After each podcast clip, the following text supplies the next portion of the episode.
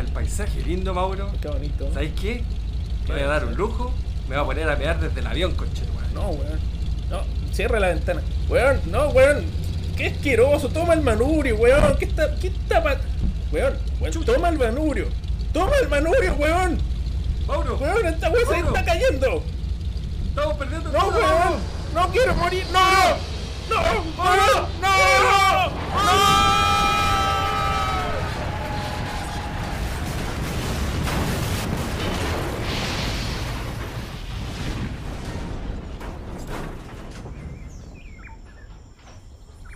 Francisco, ¿estás ahí? Mauro, ¿estás bien? ¿Dónde estás, weón? No te veo. Chucha, estoy con los ojos cerrados. Weón, Aquí estoy, Mauro. ¿qué, por qué hay olor a humo, weón? ¿Qué pasa? Estamos en una isla desierta, Mauro. caímos, weón. Puta que- ¿Le hiciste la revisión a esta weá? Le pagué a un tipo 5 lucas para que me la pasara. Pero weón, eso lo haces con el auto, no con el avión, pues weón. Oh, weón.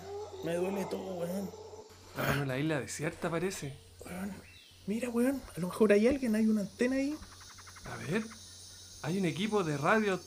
Pidamos ayuda. ¿Qué? Voy a pedir ayuda, weón. Es un paraíso, weón. Ya. Ya. Tra- ¿Transmitimos? Vamos a transmitir. Desde acá, desde la isla. Un, dos, tres. Al aire.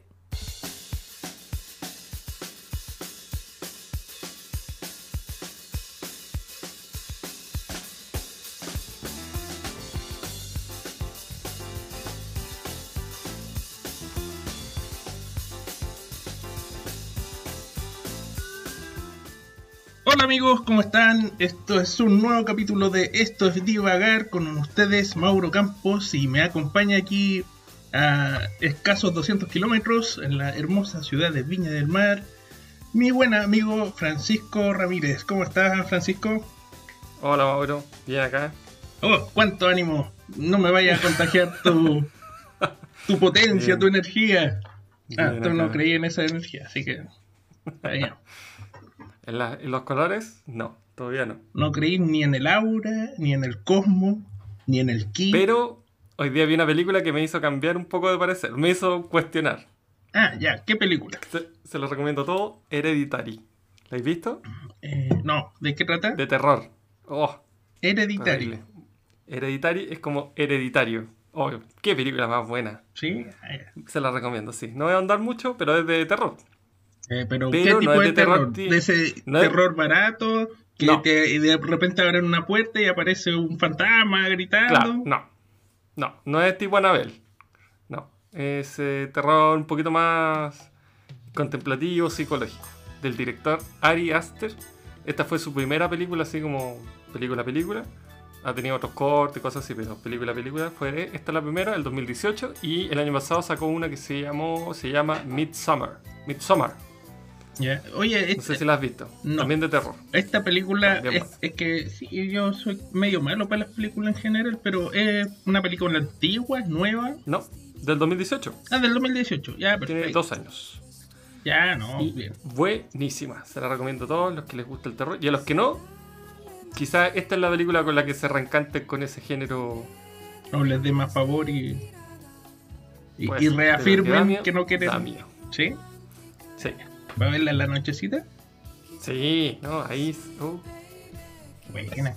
Y la otra, la, la otra, la, nueva- la última que tiene, que se llama Midsommar, es una película de terror y pasa todo en al aire libre a plena luz del día.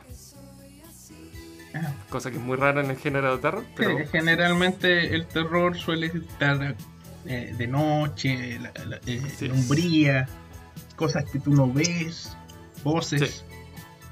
Eh, Exactamente. y y no, no me lo imagino un terror así de día. raro, pero efectivo. A menos que sea así como un psicópata que me viene persiguiendo, una wea así. No, no, no. Totalmente distinto. Yo creo que no podría estar más distinta esa. Pero estamos hablando de Midsommar. Esa es la, la última. Yo la que recomendé es Hereditary. Esa sí es más oscura. Tiene que ver con el culto al demonio. Oye, ¿y esta la podemos ver en algún canal, un Mm, streaming cualquiera? Creo que no. Hereditary creo que no. Yo la compré en iTunes Store. Tú que te rías de mí ¿No? ¿Por qué? porque compro películas. No, Eh, esta la compré en... ay, y la última vez la, la vi seguía 1500 pesos. Así que la gente ahí que. como 2 dólares. Ah, Así ya. que la gente que, que quiera se puede bajar la aplicación creo que se llama Apple Plus, Apple TV. Ya. Ah, Los que quieran que tengan Apple. No, no, no es necesario. Yo en mi Smart TV, por ejemplo, eh, que es el G, no tiene nada que ver con Apple, tú la descargas y se llama la aplicación Apple TV. La descargas y adentro puedes hacer compras así como que fuera Netflix. Con la diferencia que esta aquí tú, entre comillas, compras la película. Ah, perfecto. Entre comillas, porque si el día de mañana a iTunes le quitan la licencia de una película, te la van a sacar. No, no ser tuya. Pero esto es la diferencia con Netflix, es que aquí tú no pagas una mensualidad. O sea, claro, pagáis lo que queréis ver nomás. Exacto. Y lo podéis ver Pero por claro, siempre. pagas por película. Pero claro, entre comillas, para siempre. Entonces, por ejemplo, si tú quieres comprar Hereditary, pagas mil pesos y tienes Hereditary para siempre. No tienes que volver a pagar todos los meses. ¿no?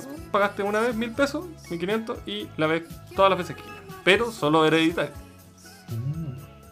Es un poquito distinto el, el modelo de negocio, pero hay películas muy buenas. Sobre- yo compro las películas que a mí me gustan, obviamente. No compro así una que, ah, eh, será buena. No. Para eso ocupo Netflix y ese tipo de streaming.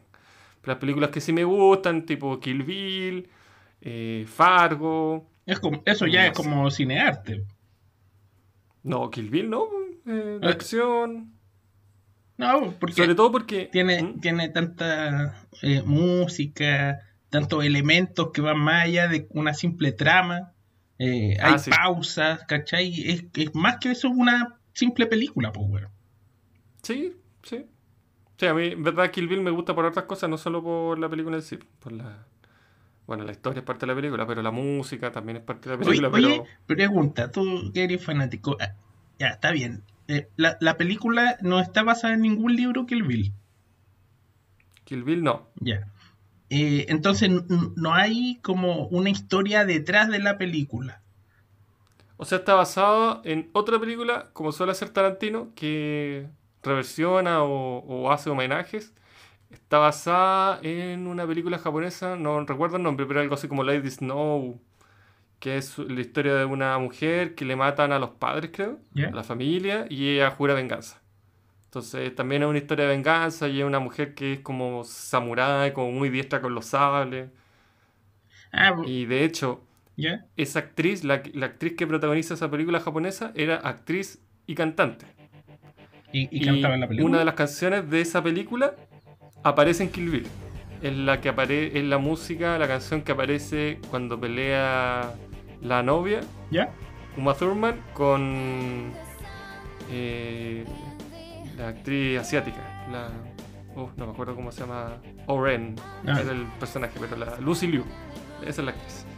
Cuando pelean en la primera película, al final de la primera película, cuando pelean así como en la nieve, en un templo eh, japonés, Ah, ya, perfecto. la música sí. que aparece ahí es la, es la de la película que hace reversión. Claro, porque si tú te recuerdas, por ejemplo, eh, ha- habían como hartas como, como mitos, como, como cuentos dentro de la misma película. Estaban, no sé, pues, los de la misma China eran que los 88 locos, una cosa Ah, así. sí. Eh, Sí. ¿Cachai? Entonces, de repente uno quisiera decir, saber hoy, y, y cómo era eso, era como una mafia, eran como los yakuza, eh, Sí. qué cosas hicieron antes de la película, ¿cachai? Yo creo que esa, esa, cuando una película te genera eso, una historia, una película, que los personajes que en, en menos de dos horas te generan ese nivel de intriga que dices, oye, ¿qué habrá pasado con este? ¿Cómo sabrá? Es una buena película. Sí, pues, Ahí ya tú sí, sabes, sí, te dices, ah, esto es, una, esto es una película de verdad. Que, Bueno. por ejemplo, By May. Eso, el lo mismo maestro- te iba a decir. El maestro, claro, te dan ganas de decir, oye, este viejo, ¿cómo llegó a ser tan seco? ¿Cuánto lleva vivo? Todas esas preguntas, claro, no te las responde la película, pero a uno le interesa. Yo creo que ese es un síntoma de que ya, esta película es distinta. Claro, sí. bo. O, o sea, el mismo Bill la- todo, eh, tenía así como los ángeles de Charlie, el weón tenía eh, Sí. a su séquito ahí, a la, a la mamba negra, a la, ¿cómo se llama? La, la sinojo, ¿cómo se llama? Ella era él o Bell Drive. El Drive, creo que El Drive. así. Y, y la otra, eh, había, la- ya, estaba la china, ¿y la china cómo se llama? Eh, Cottonmouth. Era como boca de algodón. Y Y la otra que era serpiente negra. Claro. Ah, claro, que era la, la afroamericana, que se- Claro, vemos ahí que está peleando en su casa y llega la hijita. Eh, claro. esa escena. ¿Cómo seremos de viejo que yo vi Kill Bill en el cine? pues? Ah, chucha, ya, no, por favor. Bueno, tú- tú- nosotros tenemos la misma edad, así que tú podrías haberlo visto en el cine, solo que no quisiste, pero... Ah, no, te- no sabía que, que- Yo pensé que era más vieja cuando la, la vimos después. Es vieja. o sea, que nosotros estamos viejos también. No, ¿En serio? ¿En qué año fue eso? ¿Sí? 2003, 2004, ya van a ser casi 20 años, Ah, sí. en un, en un par de años más. Concha ¿sí? No, no puede ser. No, mira, en verdad estamos, estamos viejos. Eh, pero estamos todos viejos. To- todos los, Sí. los radio escucha, no, mentira. Eh, Spotify escucha, eh, son todos viejos. Así que ya podemos molestarnos entre nosotros. Sí, pues, Mauro. Oye, contar que tú tienes una buena noticia. Oye, una excelente noticia. Es una maravillosa noticia. Y, y, es- esa noticia me ha generado harto estrés este último, este último día realmente. Oye, eh, lo comenté en una en uno de los capítulos anteriores que estaba Sí. buscando eh, cambiarme, independizarme. Y logré encontrar un, un bonito departamento para una persona nomás. Bueno, o dos, eh, un dormitorio, un baño, una bonita terraza. Y ya firmé el, el arriendo, pues así que estaba hoy día, me puse a, a- a- a- a ordenar todo. Entonces hice una maleta. Hacer las maletas. Claro, y metí millones de cosas, como si me hubiera. Estaba planeando las vacaciones. Puta, metí ya ropa de verano, de invierno, chaquetas, pantalones, buzos, calcetines, de todo, bueno. Y una Todo, maleta weón. grande. Ya, Si te tienes que llevar todo. sí, pues, y la cerré, listo, miro el closet, la weá llena de ropa, weón. Mira, es que Seguía llena de ropa. lo, lo que pasa es que eh, donde vivo, vivo en una casa. ¿no? Y, mi closet es bien grande, tiene harto espacio. Y, y tengo ese mal de Diógenes, weón. Yo, si la weá no está eh, rota o comida por gusano del, de polilla, entonces la weá está buena. Entonces yo guardo, guardo, guardo. ¿Cachai? Entonces tengo lleno de cosas. Tengo que ahí hacer una un trabajo mental para empezar a votar nomás. Sí, Tú cuando te cambiaste, eh, cuando abandonaste el nido, eh, igual tenías caleta de hueá en tu pieza, yo me acuerdo. sí, pero dejé varias cosas donde. Y me las fui llevando de a poco y las cosas que ya no me interesaban, o las mandaba para la bodega del departamento, ¿Mm? o simplemente las botaba, los regalaba. cosas. Yo me acuerdo que tú tenías un, un, un baúl gigante lleno de, de hueaditas entretenidas. Sí, eso lo tengo todavía. Ah, to- todavía lo tenías, güey. Lleno de basura. Lleno de basura de... Pero no, son, eran cosas bonitas porque tú le dabas ibas dando como un valor agregado a esas cosas. Era así como, Sí, tengo. por ejemplo, yo me acuerdo que tenía ahí una cajetilla de Barclay. Sí, Eh, tengo, tengo una caja de cajetillas. imagínate, yo me acuerdo en ese tiempo la, la cajetilla de, de estos cigarros, la tenía ahí nueva. No sé si alguna vez te lo fumaste. Nunca. Ahí con el sello. Puta, que acá yo tenía uno y, y me lo terminé fumando al final. y después tenía la cajita y se, se la regalé a un amigo. Sí. Y. Oye, y Barclay, estamos hablando igual como los viejos cuando hablaban de los. ¿Qué cigarros? Los Philip Morris. Entonces, Ah. son cigarros re viejos. Yo creo que los Barclays deben llevar 15 años extintos. Por lo menos, sí, sí. No, la cagó, la cagaste. Tienes toda la razón. Cuando haga mi película de época, ¿Mm? eh, de nuestra juventud, ya tengo una cajetilla para ocuparla. Ah, bueno. entonces, Ay, mira, cómo se consiguió una cajetilla nueva de esa época. Cuando remastericemos finales alternativos. Claro. Oh, verdad que hicimos esa película de mierda. No. No sé, se perdió. Excelente Qué película. lástima. Qué lástima que se ¿Qué, haya qué perdido. capacidad de dirección que teníamos, pues, weón. No, no, sí. Weón, esa, esa película, para que la gente lo va a escuchar y no lo va a creer, la edité yo en VHS. Toma, culiao. A los weones que no pueden editar una buena. Para los mujeres que no saben lo que es una VHS.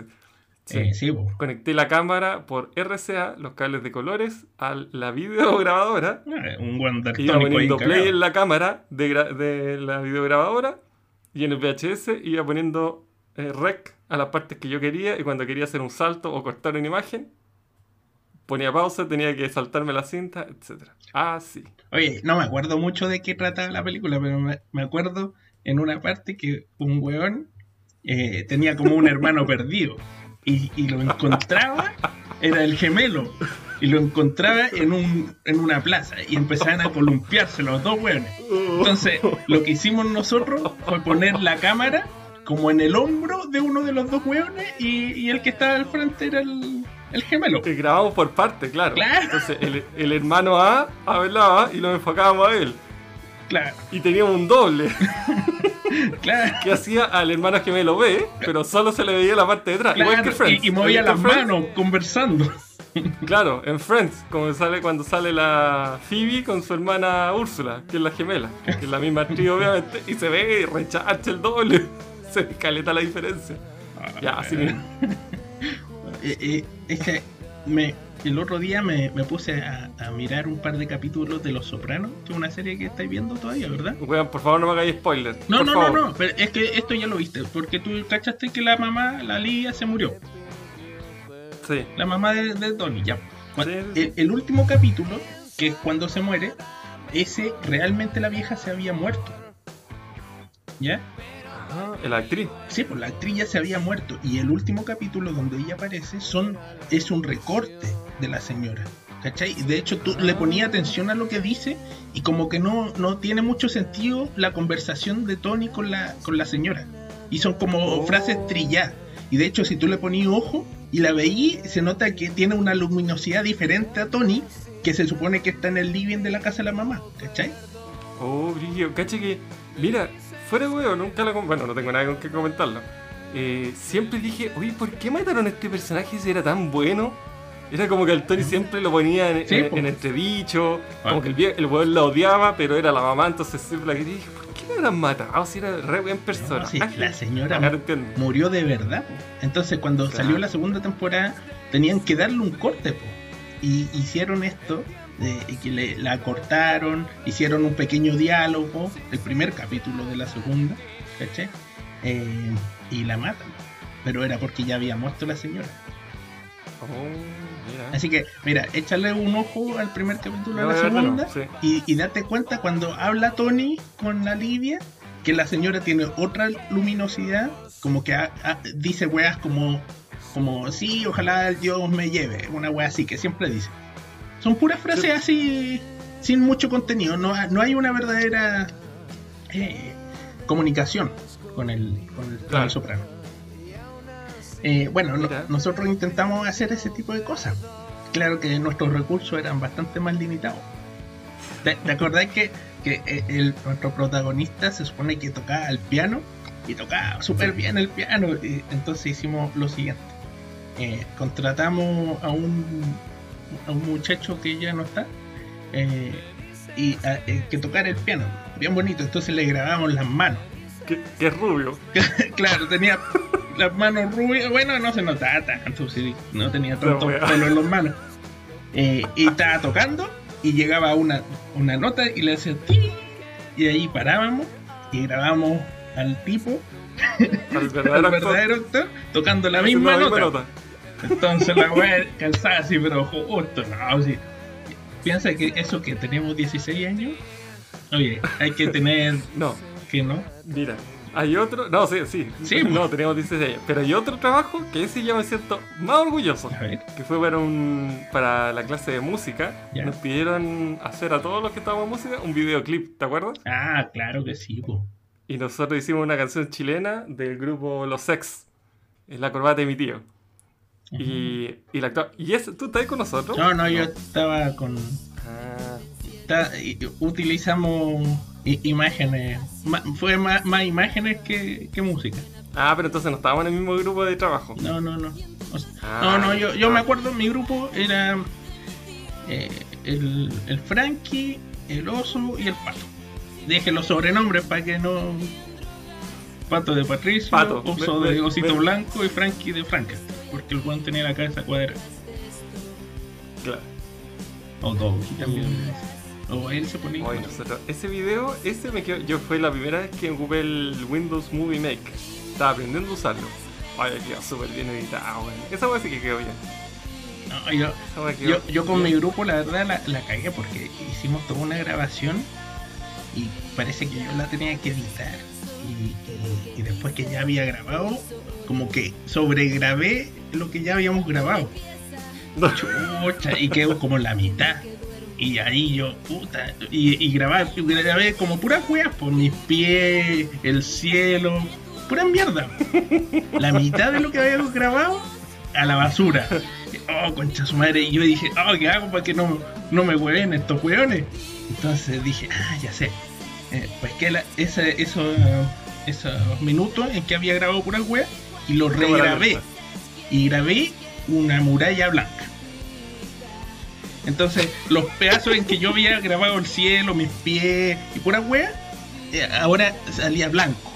Entonces, ya yo la dejé ahí la, la cámara y después empezamos a ver. Oh, weón, mira, sale blanco. ¿Qué pasó? Oh, se echó a perder. Yo sigo, ¡ay! ¡Uy, qué lata! Vamos a tener que trabajar con lo que tenemos, ¿no? Weá, y ahora se vienen a enterar Claro, 20 años después. se pillan tus mentirosos con la. No, está sobreseído, ya. Ya, ya. Se escribió. ya prescribió, ya, ¿qué le interesa esa nota de música? Pero sí, Claro. fue una metida de pata de mi parte, nadie, nadie nunca supo. No, nosotros No, yo me acuerdo que nos quedó tan bien que la profesora nos dijo, oye, por favor, chiquillos, háganme una copia. En esa época, CD. Nada de que pendrive, mándamelo por correo. Los correos admitían, yo creo que un mega. Claro, Y no había ningún servicio de... El concepto nube no existía. no, Cero. ¿verdad? No. No, no existía. Entonces, los trabajos todos se entregaban en CD, po, O, o, o en, o en disquete. con disquete. Todavía existía el disquete en esa época.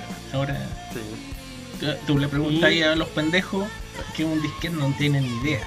Y tú le decís, Claro, "Pe- ¿no? El signo guardar. Sí, pues, el signo guardar. del Office, de todo eso, sigue siendo el disquete y la gente, no, los caros chicos no tienen idea. ¿Qué es eso? ¿Por qué sale eso, weón? No, pues, un signo más, weón. Así como el sea el paso, que un Claro. triángulo invertido, ya, una wea así, un símbolo nomás.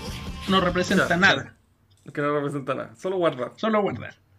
Claro, tú le decís un Así que y- la profesora en esa época nos pidió una copia. Me pidió y la mostraba así como a los otros. Oye, Mira, curso, este es el estándar. esa, esa profe era simpática, esa era... ¿Quién era? ¿No, no era esposa del, del otro chico que teníamos antes? No, no, no. Él se fue. Y ella llegó, ella era compañera de curso, de colegio, pero era de universidad, algo así. Ah, sí, algo tenía Y que él ver se con fue y él, él lo recomendó. Y ahí llegó. Mm.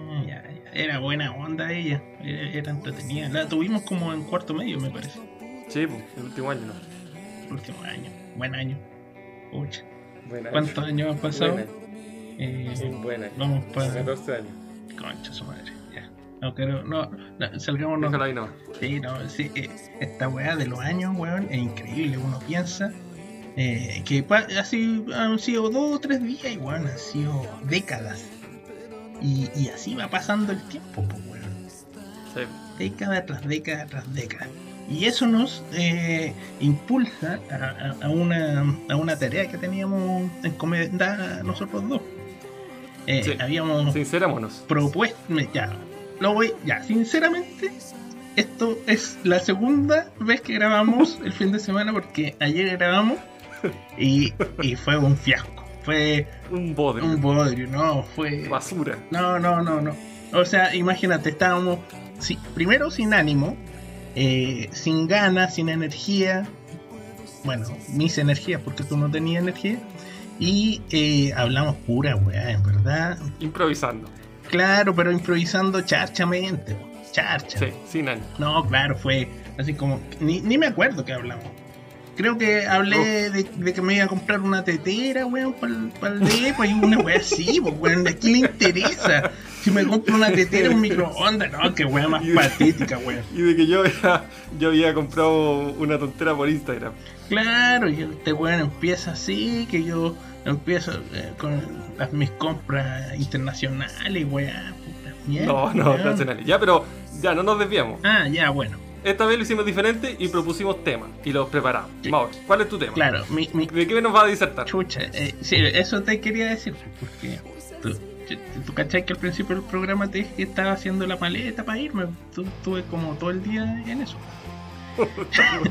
pero pero eh, eh, cuando tú me dijiste así media hora, oye, estoy medio atrasado, y dije, yo también, ya me puse a, a indagar en el tema que había propuesto que iba a hacer. Entonces, algo tengo en el tintero, pero cuando me quede sin idea, nos vamos a ir a comerciales con una linda tonada que encontré por ahí. ¿Te parece? Ya, sí, me parece. Hagamos la cortita. Ya, entonces. hagamos la cortita. Mira, eh, nosotros empezamos a darnos cuenta de que estábamos viejos. ¿Por qué? Porque nuestros gustos habían cambiado de sobremanera cuando estábamos en el colegio, ¿verdad? Sí. Y nos dimos cuenta, como todos los viejos, nos empezó a gustar la historia. Y eh, ahí empezamos a conversar post capítulo de ayer, eh, una conversación muy entretenida por lo demás. Y, Mucho más que el, que el capítulo en sí. Claro, y no lo grabamos, debimos haberlo grabado y haberlo pegado ahí para no estar hoy día haciendo lo mismo. Pero, pero da lo mismo. En fin, eh, a Francisco le gusta mucho la historia eh, y ha viajado por el mundo, como ya nos ha dicho en cada uno de los capítulos que tenemos para atrás. Francisco por el mundo nos va a deleitar después de que yo los deleite con este pequeño resumen que saqué del Rincón del Vago sobre otro tema mucho más interesante que la historia y es la prehistoria. Eh, bueno, eh, ahí yo, tú cachai que, que la historia es muy fácil, si siempre se repiten las mismas weas. Hay ciclos y que sale un weón malo y mata gente y llegan los buenos y, y los matan y son los buenos y después vienen los malos y puta, es la misma wea siempre. Ponte Sí. en el lugar de la historia que queráis y siempre pasa una wea así. No, y que el, el imperio crece y entonces cuando está en la cúspide la wea se derrumba y hay que a la cagar. Es lo mismo. Eh, vamos, de que los romanos, después, que no sé quién viene después los romanos. Los eh, Napoleón, ya. Eh, no, antes los españoles. eh, imperio Los gigante. rusos. Los, Piñera. Claro, imperio gigante y vamos para abajo. Ahora estamos en el imperio del tío Sam, eh, que ha ido en, en auge y que no, no parece que lo vayan a derrumbar próximamente. Estamos entrando en el periodo del tío Jinping. Xi Jinping. Xi Jinping, ¿tú decís? No, no, yo, El, el hombre más poderoso del mundo. yo, yo prefiero a mi tío Sam. Eh, El sueño americano, tener tostito. Y ahora ya tengo, bueno, no tengo, pero, pero ya puedo irme a, a vivir a un lugarcito y, y amononarlo. El sueño de la casa. Ya, pero weón, ¿de qué voy a hablar? Ah, chucha, ya. Pero tranquilo, weón. Estoy estirando la weá, te dije. Deja de divagar. Cinco minutos para hacer esta weá. Ya. Entonces, sí, pues a mí me gusta más la prehistoria. Pero conversame, pues, weón. Esto no es un monólogo, ¿cachai? Ya, la prehistoria. Ya, ya. Antes de la historia. Ya, miren, eh, de la, de la que pude eh, recabar eh, momentos previos antes de este capítulo, pude eh, darme cuenta. No, no, no. Mira, lo que pasa es que eh, le propuse a Francisco que iba a comentar sobre las extinciones, las cinco extinciones masivas. ¿Tú cachai que han, han habido cinco este último tiempo, verdad? El último no, no tenía tiempo idea. Cuéntanos. desde el inicio de la vida han habido así como hachazo en que se muere el 90% de las especies.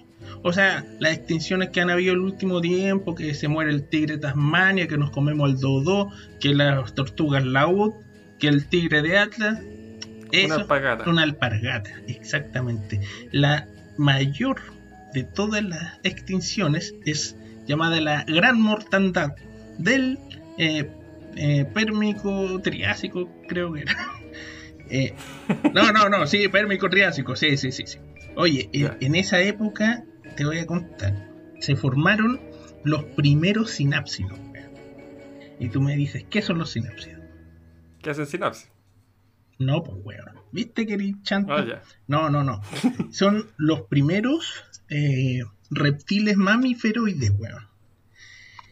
Ya, mira. Esta, ¿Qué reptil es mamífero? no, pues son reptiles mamíferoides, pues, weón.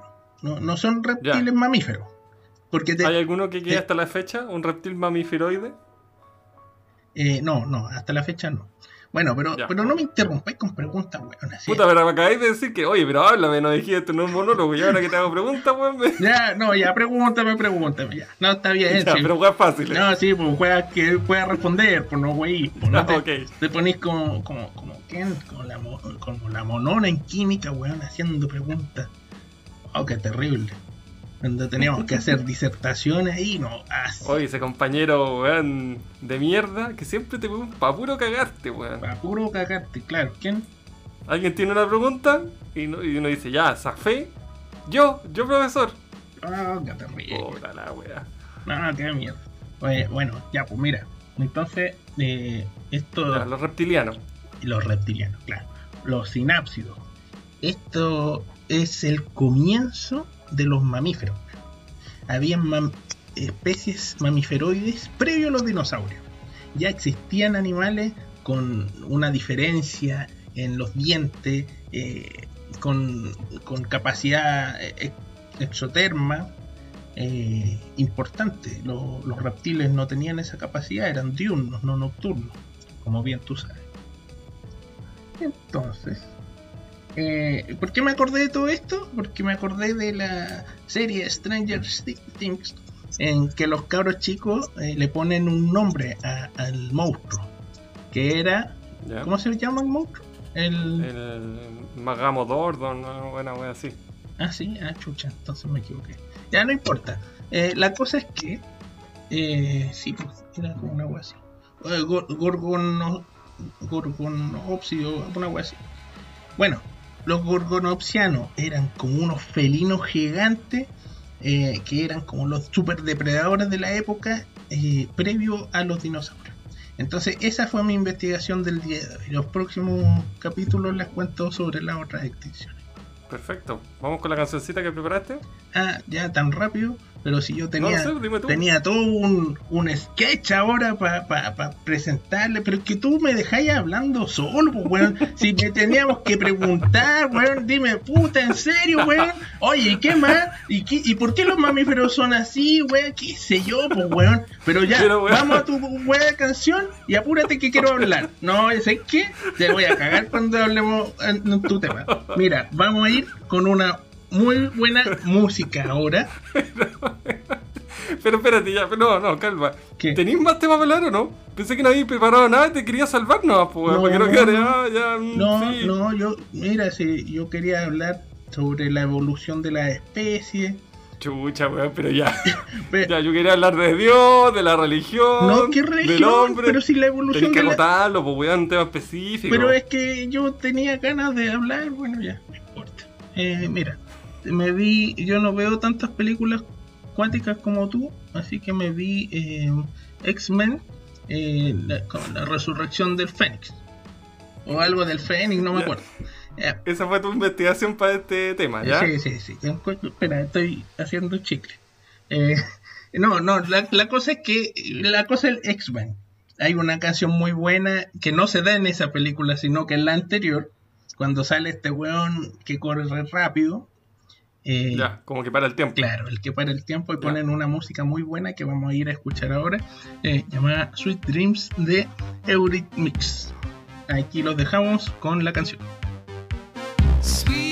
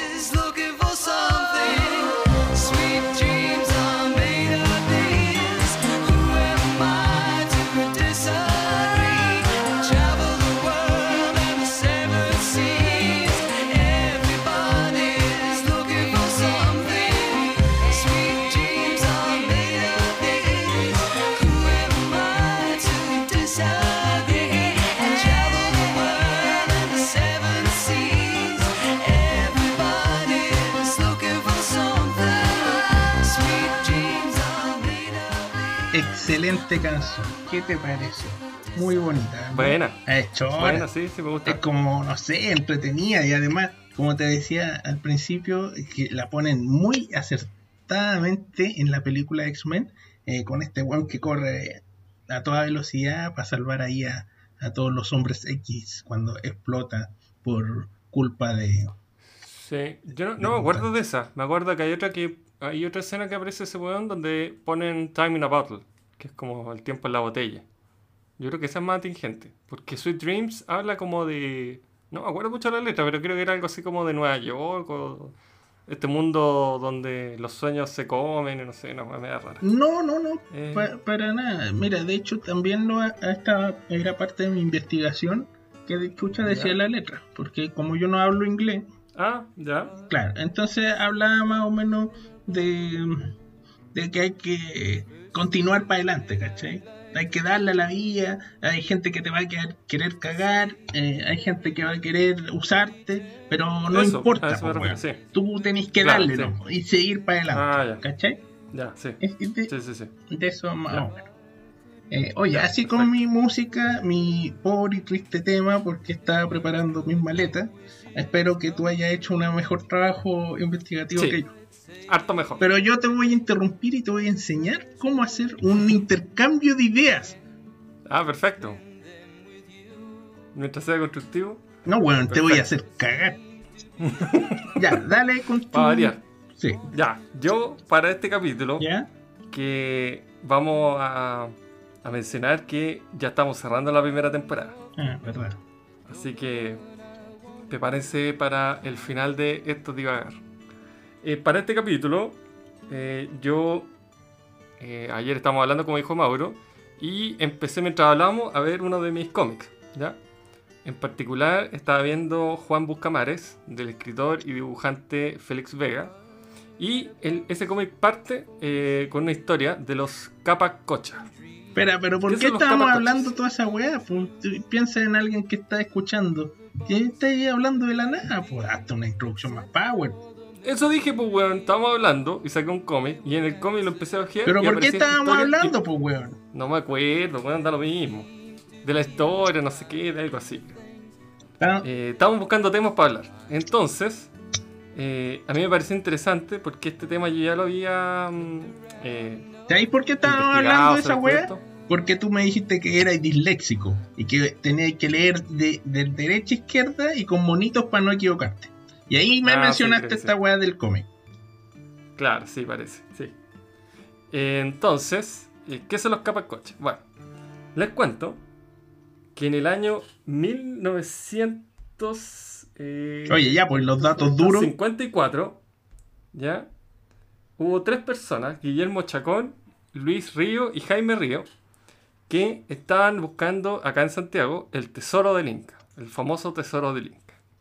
Y estos tres eh, señores fueron hacia el Cerro El Plomo, donde se suponía que habían vestigios.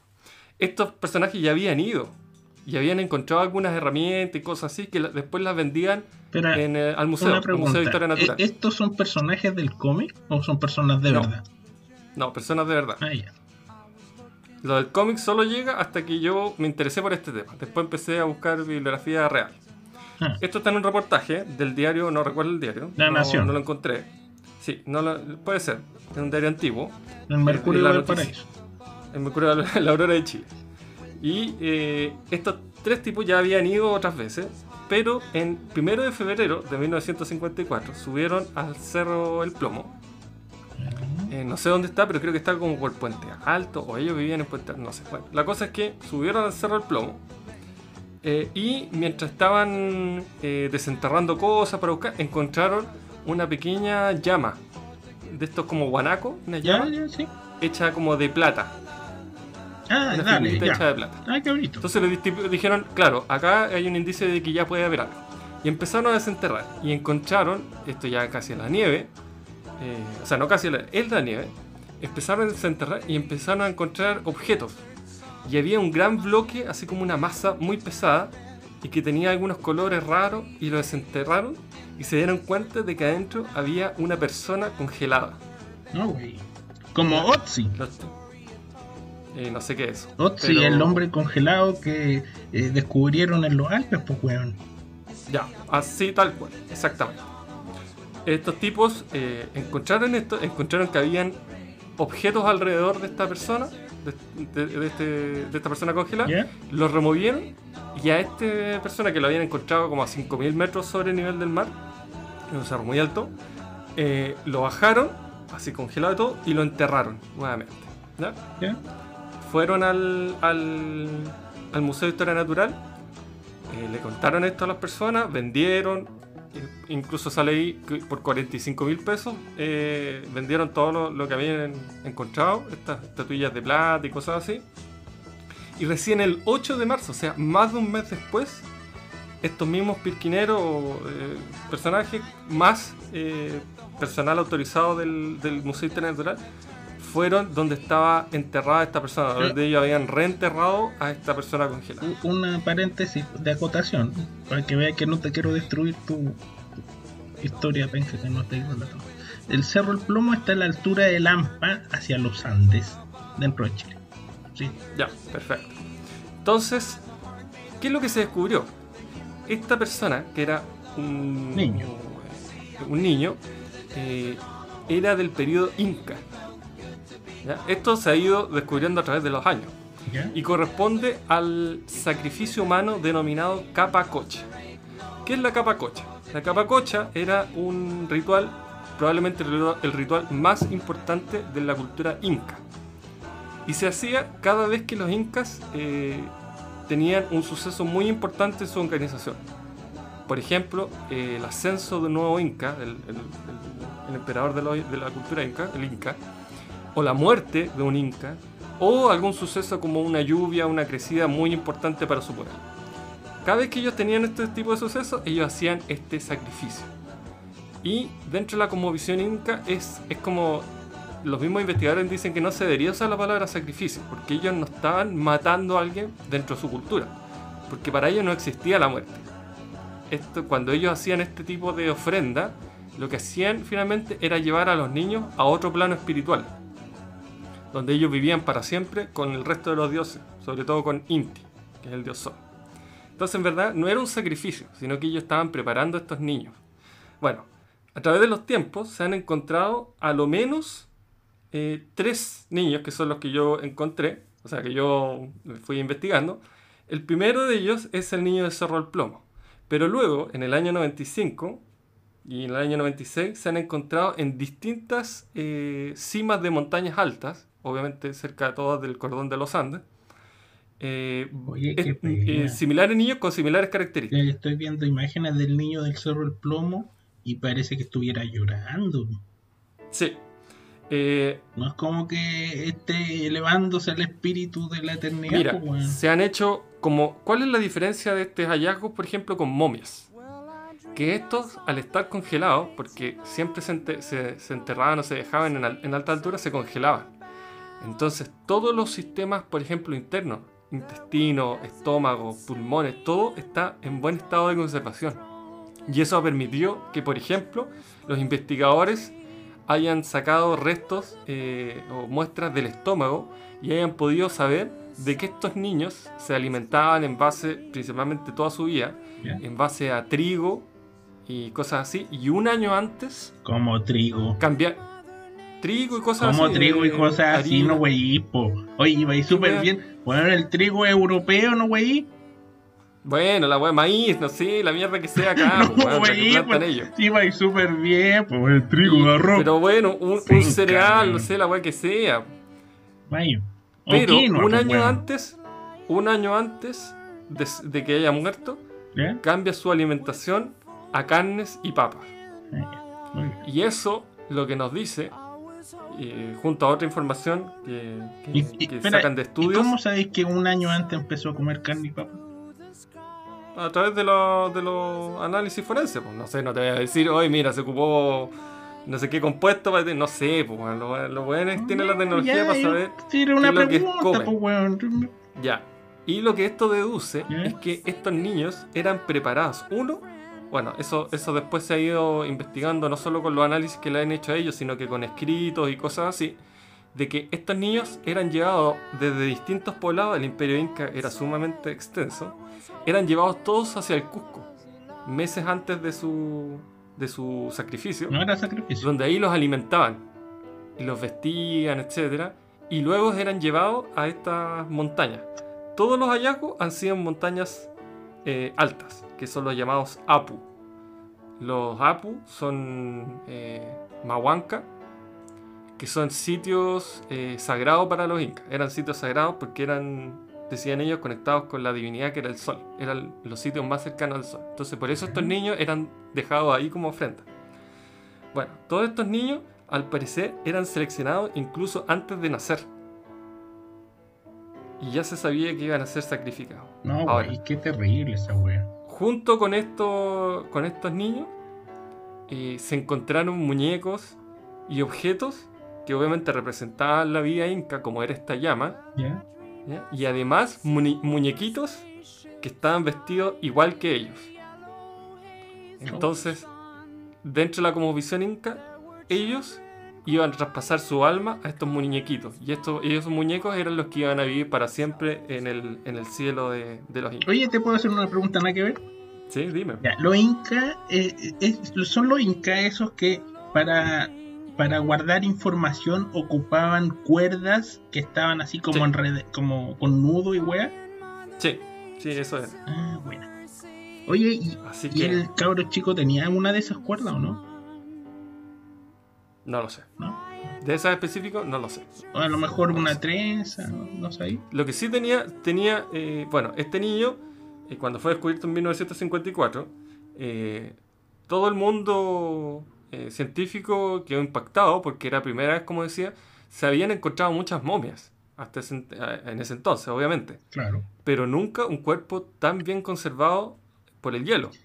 Entonces, cuando lo desenterraron, este niño tenía trenza y vestido y cosas así, y, y los medios internacionales, hay un- incluso un reportaje estadounidense de esa época que lo llama la princesa inca. Y era, se creía que era niña porque tenía trenza, ¿no? Y un vestido. en esa época pensaban que los incas no tenían la misma cultura que nosotros. Pero eh, finalmente se descubrió que era un niño. Y como digo, es- este es uno, el, el niño Cerro Provo fue el primero de siete u ocho niños que se han ido encontrando a través de los tiempos. Todos ellos murieron eh, en el siglo XV, o sea, en el año más o menos 1440, 1450. Y se encontraron en el 95 en el caso de eh, la momia Juanita y el niño de la Concagua. Y en el año 1954 en el caso del niño del Cerro del Plomo. Niño Cerro del Plomo acá en Chile.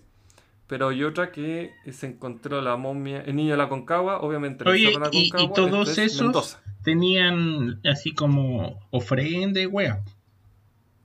Claro, más que ofrenda, eran, como decía, eran sus muñequitos que los representaban a ellos y eh, algunos símbolos importantes para los incas. Pero, pero no habían así joya, oro, plata. No, no, no los encontrado, o por lo menos los que se han encontrado no tenían eso Claro. a su lado. Eso es lo interesante cuando salen las momias ahí con los Ahora. lapislázuli.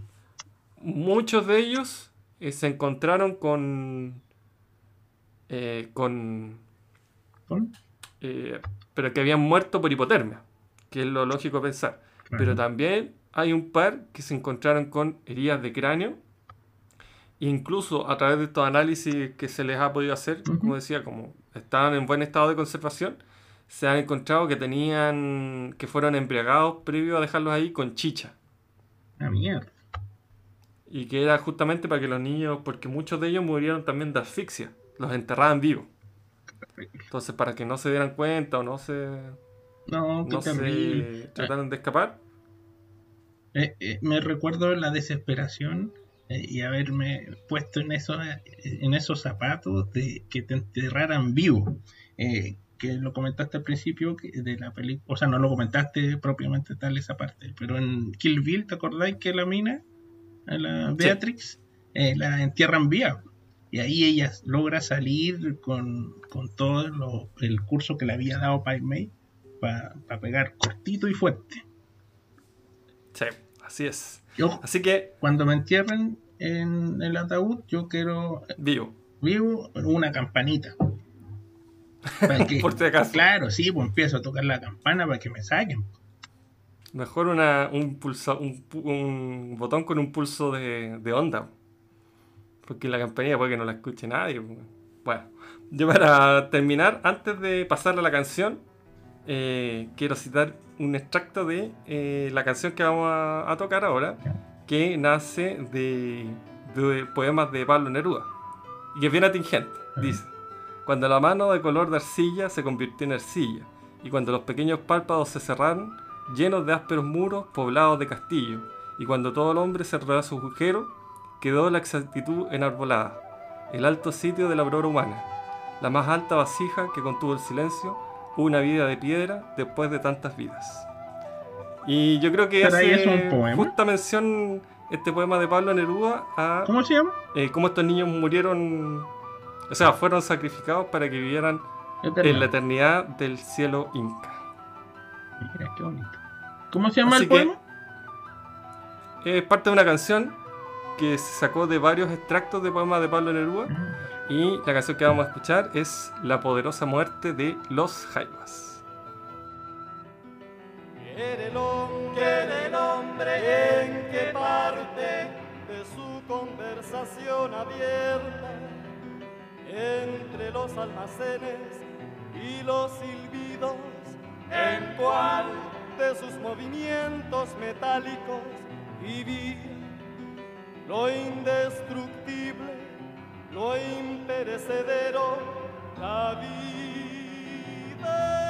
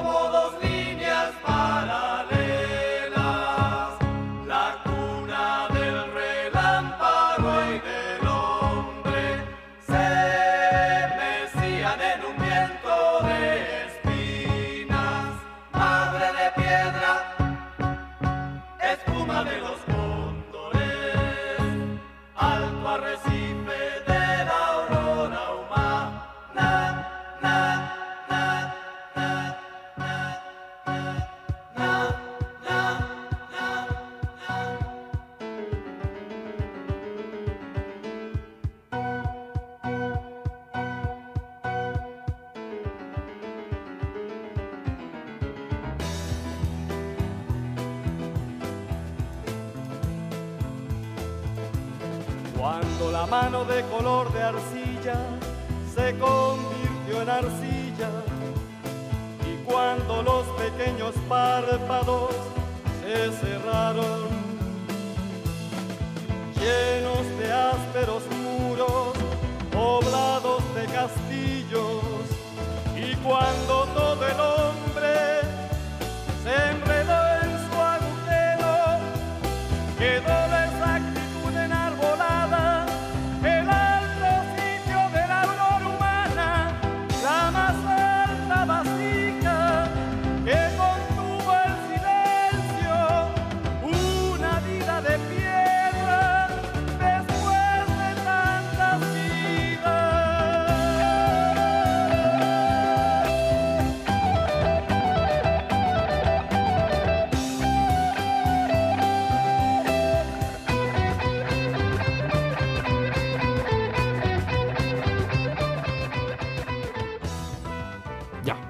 estamos de vuelta.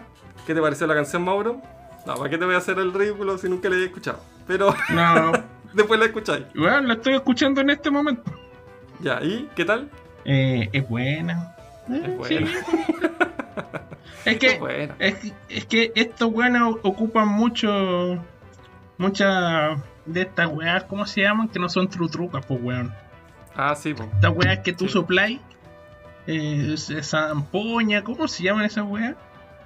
Eh, Tienen varios nombres, hay varios di- distintos instrumentos. No sé cuáles se ocupan en ese específicamente, pero sí, pues los jaivas se.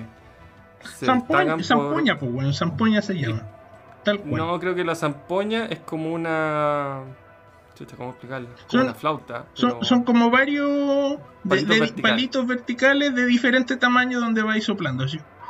pero relativamente cortos. ¿no? Y hacen un sonido más bien agudo. En cambio, la trutruca es o el otro es un gran, solo un gran. Ah, no, pues la trutruca es, es grande, una wea Claro. power, no, pero dije trutruca por decir algo. Pero lo que Creo tocaba. que esa ocupan. Lo, En en esta canción en específico, creo que ocupan esa, porque salen en el videoclip, ¿Trutruca? aparecen con una así, aparecen con una wea bien larga así. Creo que sí. No, creo que no. Así que este. Oye, pero esto dura 11 minutos. Eso duró la canción, pues, más o menos. ¿Duró? Claro que dura. 11 Ah. minutos. Sí, 11. pues, weón. No podía poner una wea más corta. Bueno, tenía que ser atingente a lo- al tema que estaba hablando. Pues yo, a diferencia tuya, preparé mi tema. No, Traté de está buscar bien, una canción pero 11 que minutos se de- fueron topos, weón. Tiene que ser Yo creo que se algo fueron hace rato. Yo creo que se fueron hace rato. Sí, no, no. Oye, Mira, yo escuché esta canción, para mí tiene un significado bien especial. ¿cuál? Estábamos en Frutillar, hacen un festival en Frutillar en los veranos eh, de música. Me invitan a bastantes a distintos grupos. Yo en esa época tenía como 20 años y la verdad es que había escuchado a los Jaivas, los conocía, pero nunca había puesto demasiada atención, conocía los temas más famosos. Y esa vez los Jaivas estuvieron gratis. Y fui yo con mi hermano chico. Y me acuerdo que cuando tocaron esta canción, oh, nos voló la cabeza. Y dije, ¿qué es esto? ¿Y por qué? De partida, esto, ¿por qué es chileno? Y, nadie habla de esto. Y segundo, yo pensé que estaba en otro planeta. Era una era una atmósfera. Y estos viejos ya tenían, no sé, 40 años de carrera, 30 años de carrera. Y era una atmósfera que toda la gente que estábamos ahí, todos callados, escuchando esta maravilla de música. Y bueno, después tocaron varias canciones. Oye, tú caché por qué se llaman los jaivas, ¿verdad? Chucha, esa yo creo que es la anécdota más contada de la música chilena. Pero adelante. ¿Sí? Ah, ya. No, ya que te la sabes, weón. Yo quería, era como, weón, algo que sé de ellos. Ah, no, no digo nada. Pero cuéntalo, a lo mejor, gusta el chupe, el chupe de jaiba. a lo mejor alguien no lo sabe. No, Cuéntalo, no, cuéntalo. ya me cagaste, no, no importa. Eh, que se llama The High, eh, o sea, fuerte paz, fuertes bajos en inglés. Y, Sí, po, High Pass. High Pass. Sí. Bueno, eh, que, dos de los Jaivas estudiaron en la Santa María, donde estudié yo. ay, ella la. Ellos eran de la quinta región. Esa wea. Y el, el Mario Mutis, el bajista, eh, fue compañero de universidad de mi suegra. ¿Y qué Así estudió? que- Él, arquitectura, me parece. ¿Y tu suegra? Estudió en un momento arquitectura y después se cambió de carrera. Ay, ¿cuál? Que ahí parece que lo conoció. O sea, era la misma escuela, la verdad. No sé si habla él también. Yo creo que sí. Oye, ¿y, y tú seguro. conocido a alguien, alguien famoso en tu super universidad, no? En mi super universidad, alguien famoso, famoso, no, no, no sé. O sea, hasta ahora podríamos decir que vos sois el más famoso de tu generación. No, no creo. Que, No creo. O sea, en mi universidad yo tengo un profesor que me hizo clase, eh, eh, estaba trabajando en el... Era uno de los dos chilenos, creo, que dirigía una unidad en el LHC, el colisionador de hadrones, que está en Suiza. Ah. Que demostraba la existencia de la partícula de Dios. Oye, el otro día eh, leí por ahí que los chinos habían creado como un mini sol. ¿Leíste esa o no? No, Eh, No, eh, sí. una wea así, como que habían logrado un- crear un mini sol y, y era como para buscar una energía sustentable, algo así. capacito. Pero. ¿El, el colisionador de hadrones eh, sirve para esa wea o no? ¿Para crear de energía de la nada? No, creo que el colisionador de hadrones más que crear algo o, o tener un objetivo como de crear algo como para la vida humana así práctica, así como energía sustentable, ¿Mm? era más que nada para investigación. Y en particular creo que era para el bosón de Gibbs, para mostrar el bosón de Gibbs. ¿Es, Una de las es cosas que en su o momento- bolsón? No, bosón, Bosón. sin él. Ah, ya. Bosón, sí. Una de las cosas que salió harto, es, no sé si te acuerdas, que existía como una, una teoría, o sea, no era tan teoría, pero de que estos viejos están creando eh, agujeros negros Sí, po. Y que nos podrían envolver y todo. Y, y- y me acuerdo, yo como te digo, este viejo me hizo clase, yo soy física, no sé, de termodinámica, esas cosas. Y siempre le preguntaba, porque justo en ese año estaba como muy de boga el colisionador de sí. y este viejo participaba. Y, pues. y le preguntaba, pues, oiga, profesor, y este tema. Y, y me acuerdo el viejo se enchuchaba, porque era viejo ya. pues. Y el viejo decía, no, nada que ver, estos periodistas que no saben nada. Obvio que se generan agujeros negros y nosotros, oh chucho. Pero eso se genera eh, espontáneamente en el mundo millones de veces al día, pues no es nada que, que no genere la naturaleza propiamente y nosotros lo hacemos en una escala mucho menor. Chucha, Entonces, ¿en qué si algún agujero negro no, espera, ¿y, y cómo, cómo se forman naturalmente? no sé, parece que cuando la luz incide en la Tierra, no sé, no sé, explicó esa vez, pero ya no me acuerdo. Lo que sí me acuerdo que dijo que en la naturaleza eso se formaba constantemente y que si fuera por eso nosotros ya no habríamos consumido en un hoyo negro hace tiempo. Así que, oh, ese viejo maricón, me acuerdo te puede estar escuchando. O ya está. No, Ya no está en el patio los callados. tomé clases con él, me acuerdo. Y, y yo estaba dando, no sé, química orgánica. Y el viejo que daba química orgánica, que para mí era un ramo mucho más importante que física, porque me era prerequisito para otros ramos de química, ¿Ya? eh, cambió su hora. Dijo, oh, ¿sabes qué cabrón? Voy a tener que cambiar mi horario, así que hagamos de nuevo el, el horario. Y, y, el, y con ese nuevo horario me topaba la clase física. Entonces, física como un ramo súper común para todos los ingenieros, ingenieros. Hay muchos paralelos, a diferencia de orgánica que hay uno. Entonces fui donde este viejo y le dije, profe, voy a tener que irme de su clase porque cambiarme con otro profesor porque no me hace tope. Eh, la clase a la misma hora, entonces no voy a poder ir a, la- a- a las clases.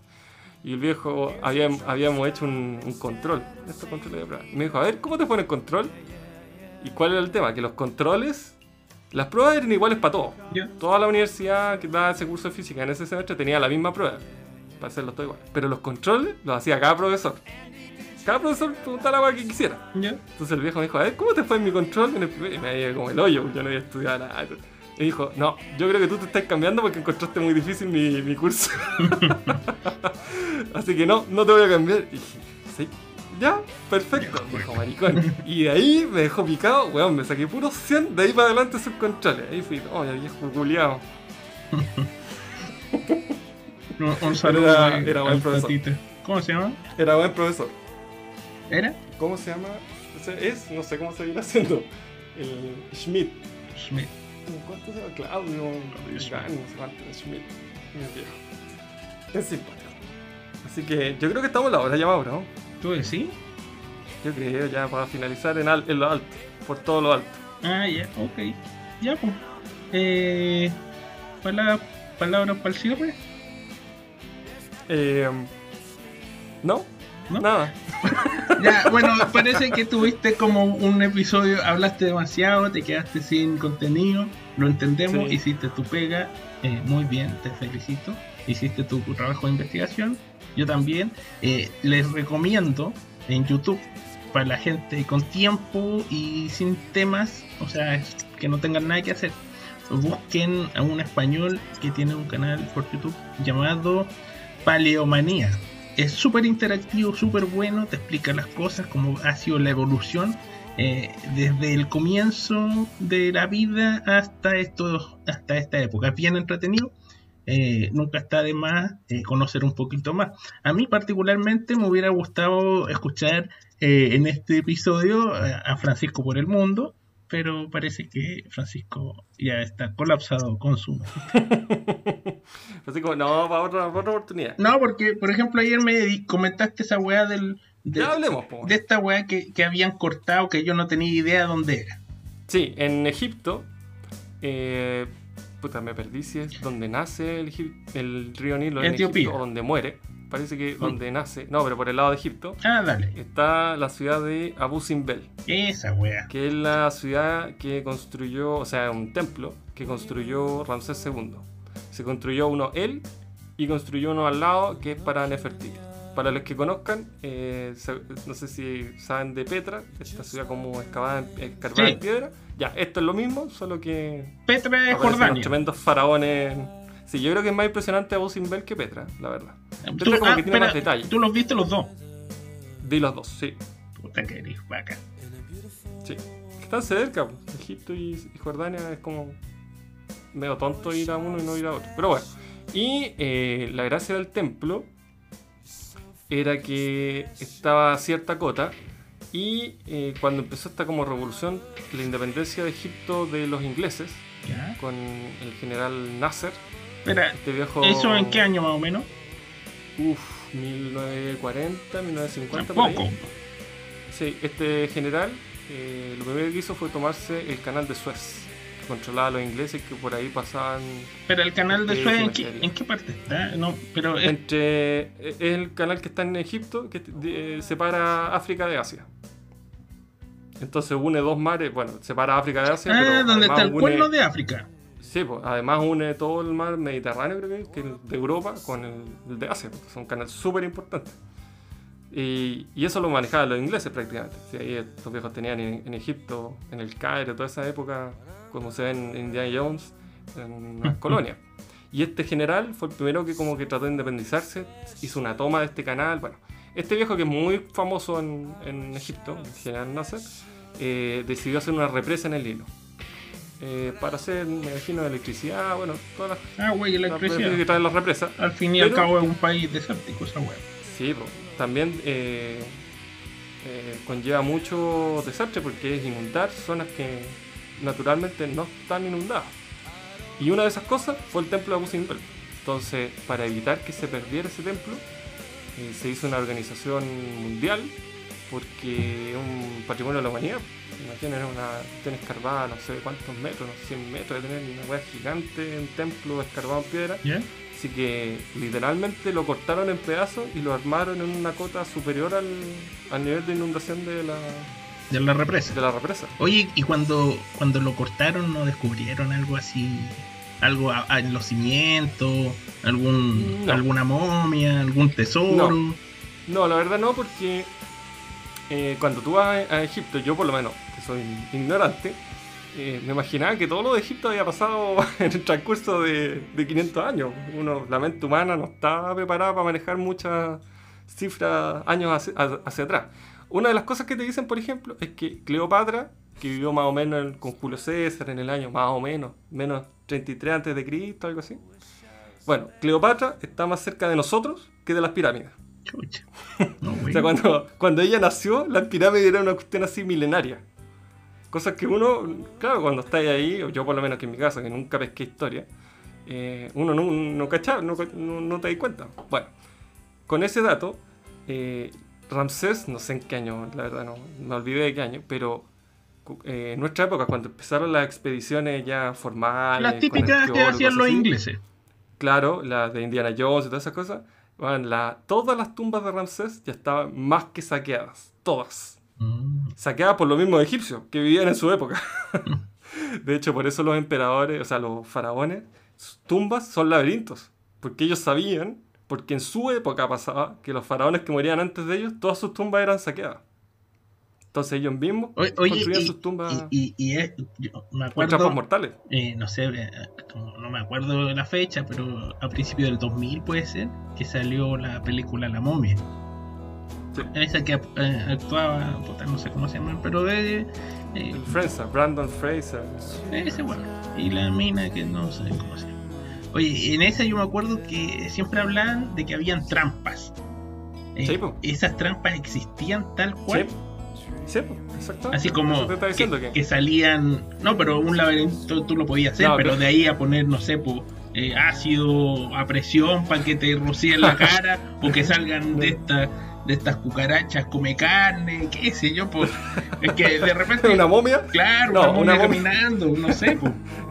No, una momia no. Pero sí habían trampas de estilo eh, eh, piso falso y Ya. que te caía y caía a, no sé, pues, 20 metros y abajo habían puras piedras filosas y que hay empanado. Eso sí estaba. Eh, weas que te llevan a, a pozos sin fondo y que hay ahí era imposible salir. pues. Entonces todos los que entraban quedan atrapados sin poder salir. Sí, pues estaba. Y se han encontrado cadáveres eh, en, en trampa y todo. Pero aún así, la mayoría de las tumbas de los faraones que se han encontrado solo se encuentran restos que no tienen valor comercial. Entiéndase oro, joyas preciosas. Solo ataúdes. O sea, eso lo podríamos encontrar así como en la Deep Web. Eh, Capaz, probablemente deben venderse muchas cosas y art- artículos así en coleccionistas, coleccionistas de alto nivel, sí, demás. Deben venderse todo eso. Lo único que se rescató, eh, me refiero así eh, oficialmente, una expedición arqueológica, fue la tumba de Tutankamón. Tutankamón es uno de los faraones Más conocido. más conocido por nosotros, por en la historia y todo, popular. en la cultura popular, siendo que para ellos, para los egipcios, fue un faraón lo más charcha que hay. El tipo creo que reinó muy poco, 5 años, murió cuando tenía como 12, 13, 15 años, no sé, joven. Eh, tenía una deficiencia física, creo que era cojo. es- que, eh, no, parece que en esa época hacían esta weá de la. de ¿Cómo se llama cuando te, te, te apareas con tu hermano madre? Eh, Ya, endogamia. endogamia. Claro, había mucha endogamia entre los faraones y, claro, les salían hijos estériles, eh, débiles, que se morían jóvenes. Y, parece que fue el, el caso de Tutankamón. Puede ser, no lo sé. Eh, Tutankamón era hijo de, bueno, no me acuerdo, Amón, Amón Ra. era un faraón que fue. No, ah, fue, eh, el, el padre de Tutankamón fue el primero que inte- intentó pasar del politeísmo al monoteísmo. Amón. Amón. Y, Amón era el dios que creía este viejo. Y por Ah, eso dale. fue muy odiado por los egipcios. Por el pueblo. pues, claro, Pues obviamente no es cambio llegar y cambiar de religión. a- Oye, es como que el día de mañana llegara alguien y dijera, oye, sé que Dios no existe. Cambiémoslo a los, a los vikingos, a Odín. Eh, obviamente la mayoría de la gente va a tener reticencia. Y por eso ese faraón fue como muy odiado. Y él le puso a su hijo Tutankamón. Por eso eh, es el padre se llama Akenatón. Akhenaton. Ese. Ese. Y ese- él le puso a su hijo Tutankamón.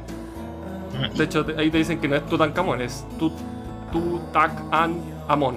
Claro, El de, de Amón hecho, y algo tiene que ver el hijo de Dios. Tután Jatón. Es, ¿cachai? Eh, tiene decir, te van explicando ahí. Ese faraón, Tutankamón, no hizo nada. Su única gracia fue que ha sido el único faraón que se ha encontrado su tumba intacta. De hecho, tú vas al Museo del Cairo y hay una foto gigante, que es la foto que se... De hecho está en internet, es bien famosa. Lo estoy viendo. Eh, la, la, la foto que sacaron lo- la expedición antes de entrar al, al sarcófago, a la, a la, en la cámara... eh, ¿Cómo se llama? El- Un mortorio. de entierro, po, la, la- en la cámara mortuaria. Y está así amarrada con un símbolo egipcio. Ay, debe ser increíble entrar a esa weá. Y los tipos ahí cortaron y está lleno de fotos de cómo encontrar y todo. Y ahí en el Museo del Cairo está literalmente el sarcófago de oro que tenía este tipo. Entonces, lo que todos los egipcios te dicen es que Si este faraón, que Tancamón, que era un Nabi, un faraón que pasó sin pena ni gloria para los propios egipcios, tenía ese nivel de riqueza, o sea, un sarcófago completo de oro, estas llaves, los ankh, todo eso de oro, ¿cómo habrá sido la tumba, por ejemplo, de Eh, ¿Qué Ramsés II? dijiste Ankh? ¿Qué son los Ankh? Son- El Ankh es como la llave de la vida, me parece, que es esta típica llave egipcia que es como, chuta, no sé cómo explicarlo con palabras, pero es como una cruz, solo que la parte superior de la cruz no es una recta, sino que es un círculo. Mm, Esa es como una llave, y No todos los faraones tienen esa y el mazo. La- Oye, ¿no tiene nada que ver con la cruz católica? No creo. Mm, Jesús no empezaba ni a nacer cuando existían todos estos viejos. Así que. eh, eso, o sea, todos los egipcios dicen: ¿Cómo habrá sido la tumba de Ramsés II? Que fue un tipo genial que unificó Egipto, eh, creó eh, templos. Bueno, Abu Simbel lo creó el todo. Fue, tipo lo hizo todo, ¿ah? vivió mucho tiempo, murió como a los 60 años. Entonces reinó desde muy joven. Entonces, todo, ¿cómo habrá sido la tumba de ese weón? O sea, las joyas que tiene que haber tenido debe ser otra wea. Yo no pude entrar a la tumba de Ramsés II porque estaba en reparación en ese momento. Pero te la muestran desde afuera y las trampas que tiene, weón, son metros y metros que tú avanzas y te dicen, cuidado, acá hay una trampa, acá hay otra trampa. Ah, tú, tú entrás ahí, pero exacto al, al lugar pensé. Ah, qué buena. Sí, ese es el Valle de los Dioses, el Valle de la Muerte, el Valle de los Dioses, no sé cómo se llama. Y ahí están, hay muchos faraones enterrados. Cuando los primeros faraones, los más antiguos, fueron las. eh, Las primeras las, dinastías. eh, las pirámides. La de Kefren, eh, Keops y no recuerdo cuál es la otra. Esos son los Esas nombres de los faraones. tumbas. Sí. Ellos fueron los que crearon esas pirámides. La primera, la pirámide más grande es la de Keops, creo. no La del hijo es la de La más Nefren conocida es la de Giza. Eh, la pirámide. Uy, me entró la duda. Pero no es. No sé cuál se llama esa. No sé. Siempre, no sé, es como bien. ¿No, ¿No es la que está al medio o no? Nada que ver. Son tres. Es que puede que se llame así, pero no es el De faraón. hecho, se llama Gran es- Pirámide de Giza. Puede que se llame así, pero el faraón es Keops. Y Nefren que es el hijo y el nieto de estos buenos es es la más chica que quedó inconclusa. Bueno, el tema es que esas pirámides eran Oye, cámaras mortuorias. Pero, eh, y, pero las primeras cámaras ¿qué, qué se suponía que era la.? O sea, ya, e- era un, un sarcófago gigante, ya, está bien. Pero, eh, no sé, pues representaba que, que las energías fluían hacia arriba y en la punta salía Se el alma supone. disparada al cielo, una agua así. Se supone. La verdad, nunca, nunca he estudiado mucho qué significa, por qué hacían pirámides. Ahora, yo creo que es parte como del... Eh, ¿Cómo le llama Jung? Carl Jung, el imaginario colectivo, porque si te fijas, esas mismas representaciones están en Chichen Itza. Sí, pues, sí, es- En, en- en la historia de la da- humanidad, da- todo siempre va apuntando hacia arriba, entonces... da, eh, eh, es curioso que diferentes culturas tengan hechas pirámides. Claro, llegan Sí. a lo mismo desde la nada. Yo creo que no es coincidencia. No, O sea, o sea, aparte po- creo que- podría ser coincidencia. eh, si tú no me pescaste mucho mi tema, pero hay, por ejemplo, eh, animales que se parecen, tienen rasgos evolutivos similares, pero vienen desde clados diferentes y eso se llama convergencia evolutiva. Por ejemplo, eh, el aleta de un pez con la aleta de una foca. Las dos son aletas, pero eh, eh, el pez le sale la aleta, eh, es un, un órgano diferente, viene de una base embrional diferente a la foca, ¿cachai? Sí. Entonces, a lo mejor podría ser una cosa así en el caso de las pirámides. Claro, la- en ese tiempo la única forma de crear algo muy alto es con una base muy, al- muy ancha y ir eh, progresivamente eh, estrechándose a- hacia el medio. Sí, pues, es que la diferencia es que en el tema del caso de la aleta, eso va en el genoma de esa especie. Esa información está en el genoma. En el caso de la construcción de las pirámides, eso tendría que asumir de que esa No, po, construcción, no, ese no. está en el genoma humano. No, pues, eh, no, es que no está en el genoma, es convergencia evolutiva. Me explico. Por ejemplo, la mano, tu, tu mano es, es una eh, extremidad superior. Y, Sí. ¿Cachai? Eh, Pero eso está en mi genoma. po. Mi genoma, mi ADN tiene la información para que cuando mi cuerpo se desarrolle genere una mano. claro, exacto. Pero la mano de, de un delfín es una aleta. Que también está en su genoma. pero no puede tomar cosas. Tiene Sí. forma de aleta, no tiene forma de mano, ¿cachai? Sí, sí, sí. Ya, po. eh, la aleta eh, de un pingüino no es una mano, es un ala. Que es algo nada que ver con nuestras manos superiores de los mamíferos. Pero Sí. termina siendo una aleta para nadar. Y entonces tú las ves y eh, eh, eh, su, su- su finalidad es la misma, pero su origen es diferente. ¿Cachai? Ah, sí. pues. Eso es convergencia es que- evolutiva. Entonces yo podría hacer una convergencia arquitectónica. Porque en esa época no habían condiciones para construir algo alto, pero derechito para arriba. La única manera Sí, sí. era así como en, fo- en forma piramidal. Claro. Ahora igual es raro hacer una pirámide. Gastar tanto recursos para hacer una pirámide. Pero sí. Es entretenido el tema de la, de la historia. No, sí. como. Y todas esas pirámides que eran cámaras mortuorias eh, fueron saqueadas durante el mismo periodo egipcio. No, era, no es como O sea, que en esa cuando época. los ingleses los saquearon. No. No, no, bueno, sí, los ingleses Siempre te- terminaron de saquear las cosas. Terminaron pero- de hacer una. Sí. Pero claro, si tú pensáis lo que decías tú, que las pirámides son de que del 4000 antes de Cristo, bueno, al año 3000 antes de Cristo, todos los hueones que cuidaban esa wea ya habían fallecido, todos los hijos, los nietos y los bisnietos. En mil años. 3000 antes de Cristo, bueno, tú veías esa wea, no hay, no sabéis qué son, entráis, encontráis oro, y qué así, te lo lleváis, po, weón. Y, y, y, y día conciencia, que po, se moría el weón. ya estaban tratando de saquearla. No, no, sí, pues está bien, al día siguiente. Pero mil años después, ¿quién se acuerda? Y mil años después de eso. Dos mil años Sí. después, weón. Es como, weón, hay un cerro, weón, con forma de pirámide, que nadie sabe para qué es, a nadie le interesa. Es una weá así como, no sé, pues como la salitrera. Weón, está Sí. abandonado, a nadie le interesa, ya, chao. Votemos Así esa que, weá. Respondiendo a tu pregunta, no. Cuando el templo de Abu Simbel fue sacado por pedacitos para reubicarlo, Ya. para que no se inundara, no se encontró nada. Lo que sí se sabe es que estos tipos, hay, hay tres, uno, recuerdo si son tres o, perdón, tres o cuatro eh, eh, estatuas, esculturas que hay al fondo del, del templo. Tú entras al templo. Ya.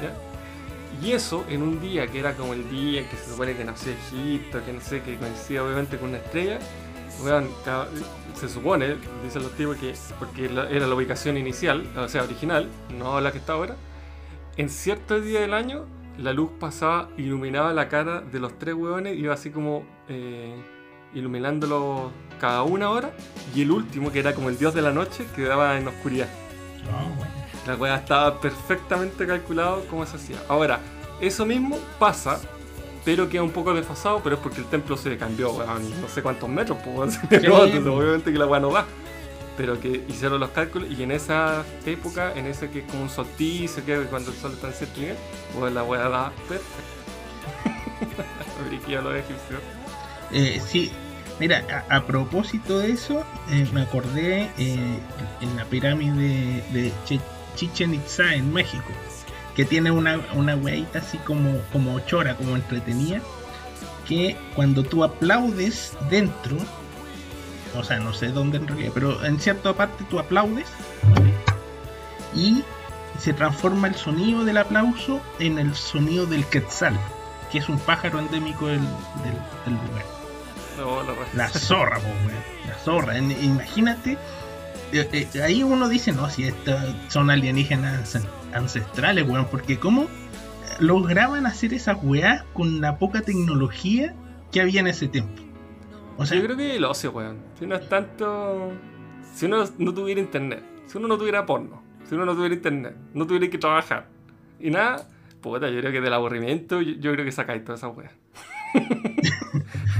Termináis haciendo pirámides. No, no. En algo que jugar la sí, mente. pero mira, eh, piensa en esa época, no sé, po, más para el sur, tan sin desmerecer, pero los mapuches, bueno, eh, nunca hicieron una construcción así y gigante, ni, ni algo así que, que le da la cara del sol, ni una, o sea, su cultura muy bien, muy potente, fueron los únicos que resistieron a los españoles, pero a pesar de haber tenido el tiempo y, y, y la del pajerismo de no tener nada que hacer, eh, no hicieron nada, pues, ¿cachai?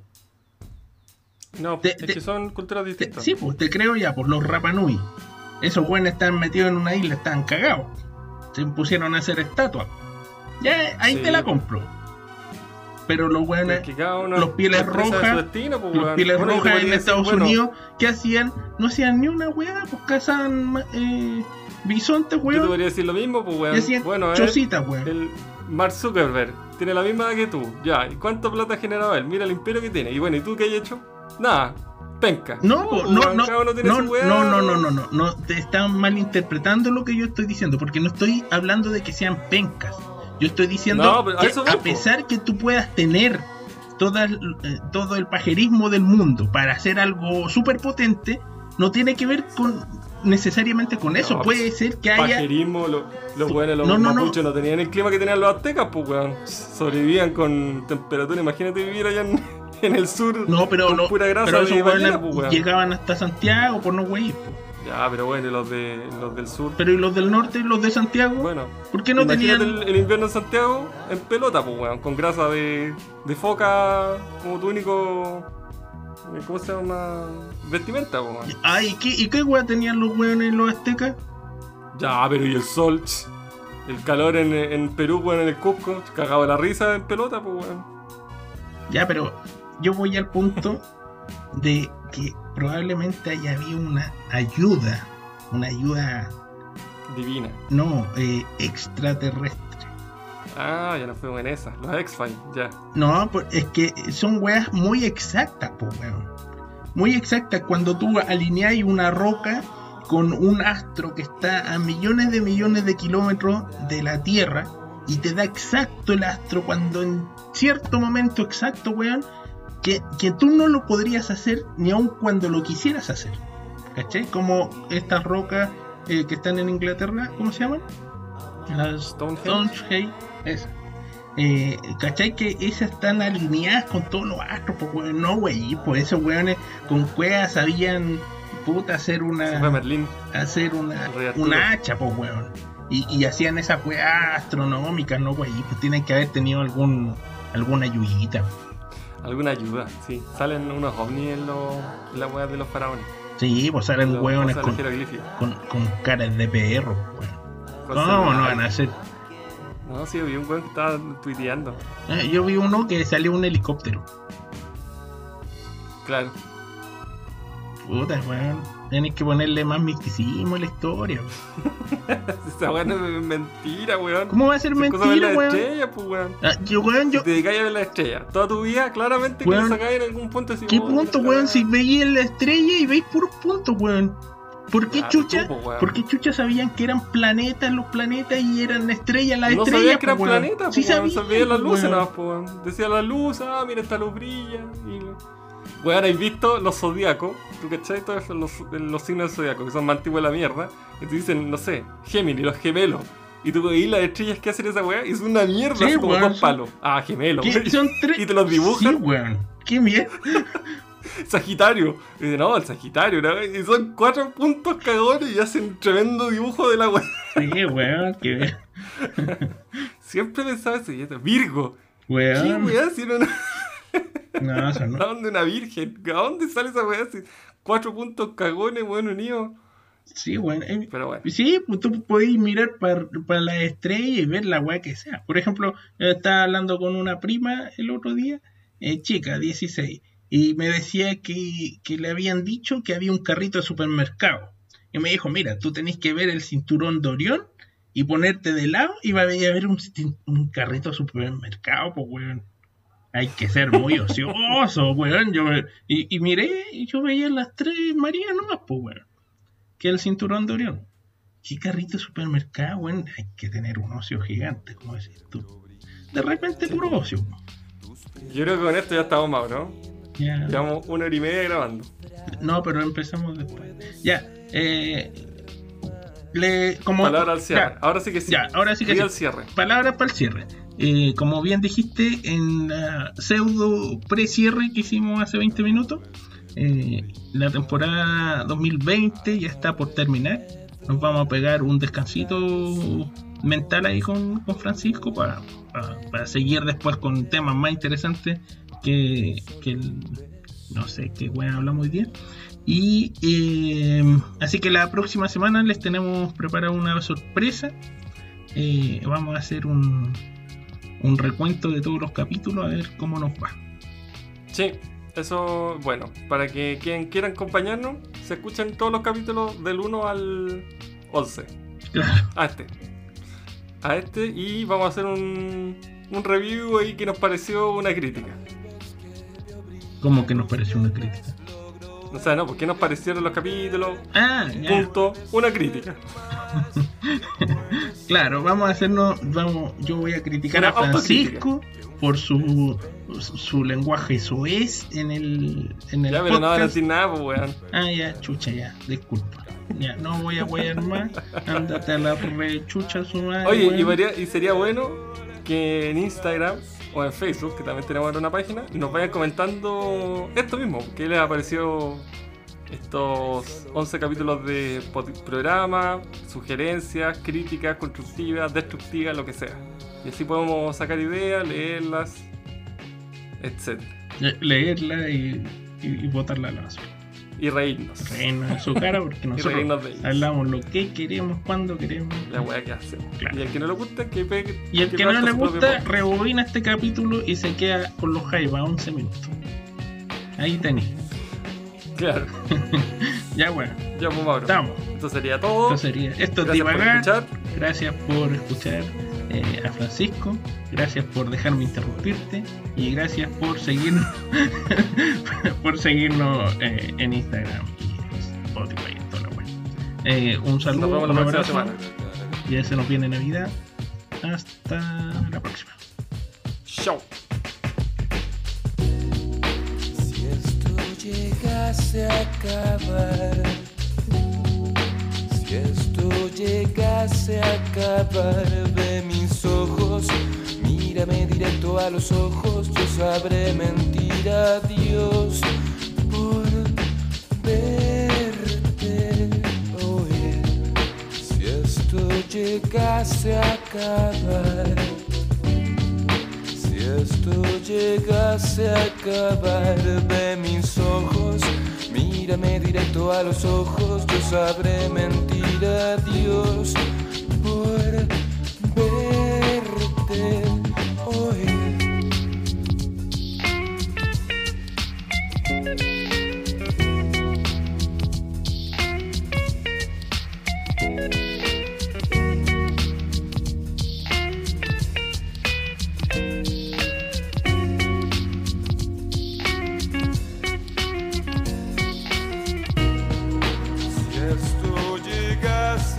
acabar, si esto pareciese acabar, mira mis ojos, mírame directo a los ojos, yo sabré Dios